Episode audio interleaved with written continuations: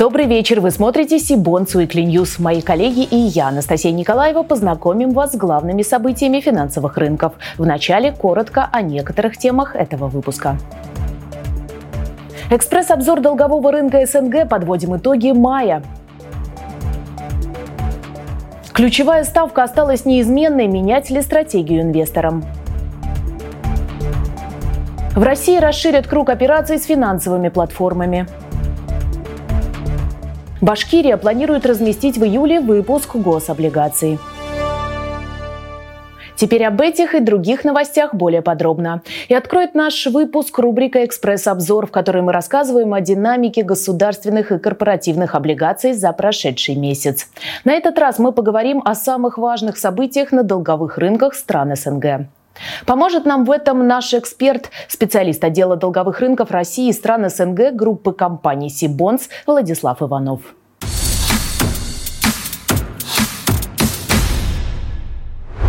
Центральный банк Азербайджана планирует внедрить аналог механизма страхования вкладов для инвестиционных компаний. Такие предложения были выдвинуты в рамках комплекса мер по развитию местного рынка ценных бумаг и снижению риска для инвесторов. Ранее в Азербайджане был введен 10% налог на доходы по вкладам физических лиц, введен налог на доходы по облигациям, обращающимся на Бакинской фондовой бирже, также для физических лиц, а также снижена норма резервирования для банков при инвестировании в местные ценные бумаги, торгуемые на Бакинской фондовой бирже. При этом планируется введение новых мер надзора за банками и инвесткомпаниями для повышения их надежности и снижения риска. Рейтинговое агентство Fitch Ratings подтвердило кредитный рейтинг Казахстана на уровне BBB со стабильным прогнозом. Ключевыми позитивными факторами аналитики отметили сильные фискальные и внешние балансы, а также значительные резервы активов, которые поддерживают экономическую стабильность страны. В целом, Fitch э, прогнозирует рост экономики Казахстана на уровне 4,5% в этом году и 4,8% в следующем 2024. В Кыргызстане вынесены на обсуждение поправки к закону о гражданстве.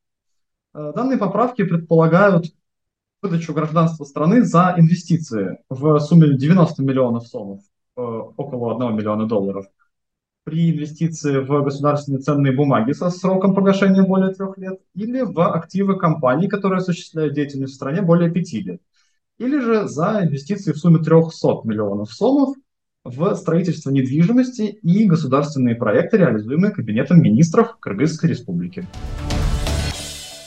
конце прошлой недели Банк России принял ожидаемое рынком решение сохранить ключевую ставку на текущем уровне 7,5%. Согласно риторике регулятора, экономическая активность в нашей стране растет быстрее, чем предполагалось в апрельском прогнозе.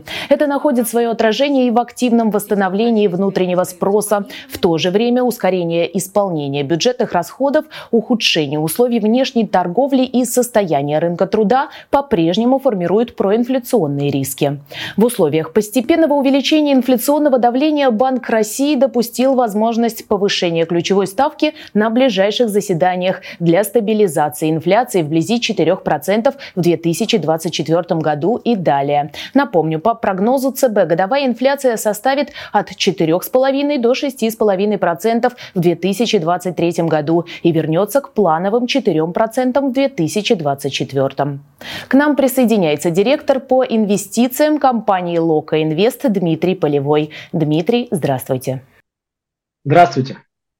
С одной стороны, Центробанк пока принимает ожидаемые рынком решения. Об этом говорят консенсус-прогнозы, в том числе опросы, проводимые компанией Сибонс. С другой, риторика пресс-релизов регулятора создает впечатление сжимающейся пружины, которая рано или поздно разожмется в повышение ключевой ставки. Как вы считаете, как скоро это произойдет и какую стратегию в связи с этим следует предпринять инвесторам?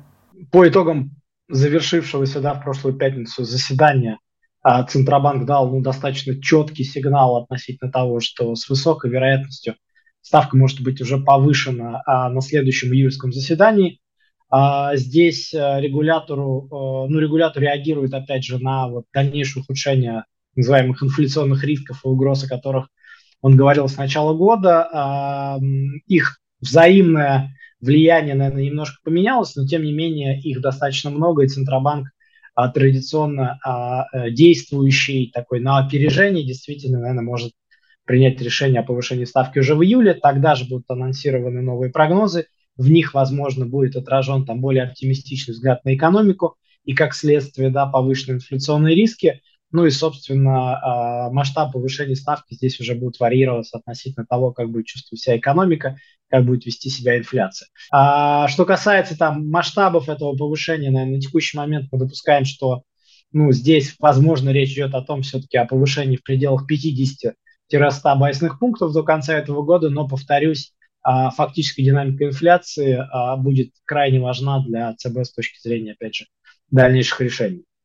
Что касается инвесторов, то здесь, ну, напомню, уже с самого начала года у рынка было два, две основных угрозы. Это возможность повышения ставки и неопределенность, связанная с, с дефицитом бюджета в этом году и, как следствие, большим объемом размещения ОФЗ, прежде всего, да, бенчмарк да, для долгового рынка. На текущий момент, вот с нашей точки зрения, все-таки риски бюджетные немножко снизились, риски, связанные со ставкой, вышли опять, выходят на первый план.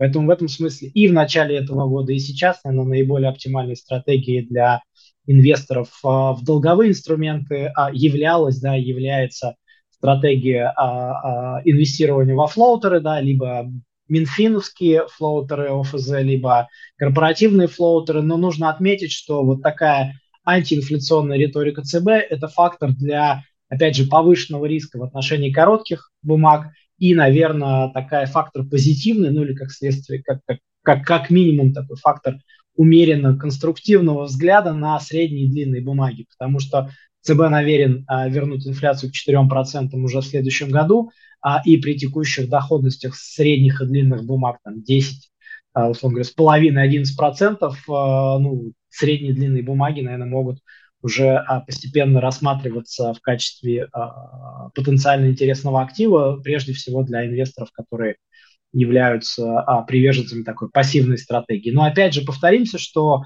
все-таки непонятно, когда и как сильно Центробанк будет повышать ставку. В этом смысле, наверное, стоит присматриваться вот к инструментам с фиксированным купоном, но спешить покупать их прямо сейчас, наверное, тоже пока нет смысла. И еще одна новость, связанная с денежно-кредитной политикой Центробанка. В начале этой недели регулятор объявил, что дополнил механизм предоставления ликвидности для поддержки кредитования малого и среднего бизнеса. Если ранее в нем были задействованы только кредиты, обеспеченные поручительством корпорации МСП, то теперь стали доступны заимствования и под залог облигаций федерального займа. Кредиты, обеспеченные залогом ОФЗ, могут быть погашены досрочно, причем как по инициативе кредитной кредитной организации, так и ЦБ. Подробнее об обновленном механизме мы попросили рассказать начальника управления финансовой доступности службы по защите прав потребителей Банка России Романа Маркова. Роман, добрый вечер и вам слово. Анастасия, добрый вечер. А, до настоящего времени а, банки могли получить от нас льготное фондирование только под поручителем корпорации МСП. Текущие нововведения а, повышают возможности у банков получать, соответственно, фондирование Банка России а, под разные виды обеспечения. Для банков это большая гибкость, а для корпораций это, соответственно, более гибкое управление собственным кредитным риском. Условия по программе остаются прежними. А, кредиты выдаются а, по ставке, ключевая ставка минус 1,5%, совокупный лимит около 288 миллиардов рублей и срок кредита до трех лет. В России расширят круг операций с финансовыми платформами. В частности, законодатели предлагают разрешить неквалифицированным инвесторам покупать государственные ценные бумаги субъектов РФ без тестирования. Соответствующий законопроект Нижняя палата парламента приняла на этой неделе во втором и третьем чтениях. Документ инициирован группой депутатов и сенаторов во главе с председателем Комитета Госдумы по финансовому рынку Анатолием Аксаковым. Еще одна предлагаемая законопроектом новелла – разрешить эмитентам облигаций покупать свои бонды, если сделки совершаются с помощью финплатформы. Согласно действующему законодательству, покупателями ценных бумаг в рамках финансовых платформ могут выступать только физлица. Авторы законопроекта уверены, что их предложение будет способствовать формированию на финансовом рынке новых бизнес-моделей, базирующихся на цифровой трансформации финуслуг. В случае принятия закон вступит в силу со дня опубликования. Министерство финансов Башкирии планирует разместить новый выпуск гособлигаций республики в начале июля. Согласно проекту приказа, опубликованному на сайте ведомства, объем выпуска составит 5,5 миллиардов рублей. Срок обращения бумаг – 3 года. Предусмотрено частичное погашение 40% от номинала в конце 2025 года. Полное погашение запланировано на июнь 2026 года. Купонный доход будет выплачиваться каждые три месяца. Таким образом, образом, владельцы бумаг получат 12 промежуточных выплат. Размер купонов будет обозначен позже. Размещение будет осуществляться по открытой подписке. После сбора адресных заявок и удовлетворения спроса начнется вторичное обращение облигаций на бирже. Торговлю бумагами на Мосбирже планируется начать в день размещения 4 июля. В настоящее время в обращении находятся облигации Башкирии двух выпусков 2020 и 2021 годов на 5 и 10 миллиардов рублей соответственно. Сроки их погашения в 2025 и 2026 годах. С нами на связи Максим Чернега, руководитель направления DCM Департамента корпоративных финансов «Цифра Брокер». Добрый вечер, Максим. А, да, здравствуйте, Анастасия. Насколько сегодня привлекательны для инвесторов субфедеральные бонды в целом и ценные бумаги Башкирии в частности, и почему? Ну, давайте поговорим э, в двух словах о том, как выглядит российский рынок э, субфедеральных э, и муниципальных заемщиков. Это 675 миллиардов рублей ну, капля в море на фоне, в принципе, объема российского рынка, то есть порядка полутора процентов от всего объема рынка, больше, чем нежно любимый мной ВДО, но в то же время э, не так много.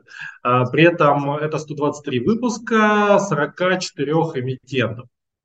Uh, эмитенты самые разные, это и города, и регионы с разными уровнями рейтингов, uh, с разным кредитным качеством. А, если говорить про выпуск э, Башкортостана, который планируется 4 июля, то привлекательность этого выпуска в конечном итоге будет зависеть от того, какая будет ставка по нему, то есть какой купон предложит эмитент. Если посмотреть на два выпуска Башкортостана, которые уже торгуются на нашем рынке, то доходность по ним 8,9-8,8%. А, при этом купоны там э, ну, значительно ниже, а, бумаги торгуются ниже номинала, а, ликвидность невысокая, плюс все-таки по субфедам э, есть эм, есть ожидание того, что государство их не бросит, даже в случае, если все будет плохо у заемщика. Башкортостан э, к таким потенциальным проблемным заемщикам не относится, рейтинг AA+, и, в принципе, у республики все хорошо. Поэтому э, прогноз такой. Выпуск э, найдет своих инвесторов, в основном корпоратов, эм, Скорее всего, 8% будет купон. А вот для частных инвесторов э, купон не очень интересный, их доля в этом выпуске будет небольшая.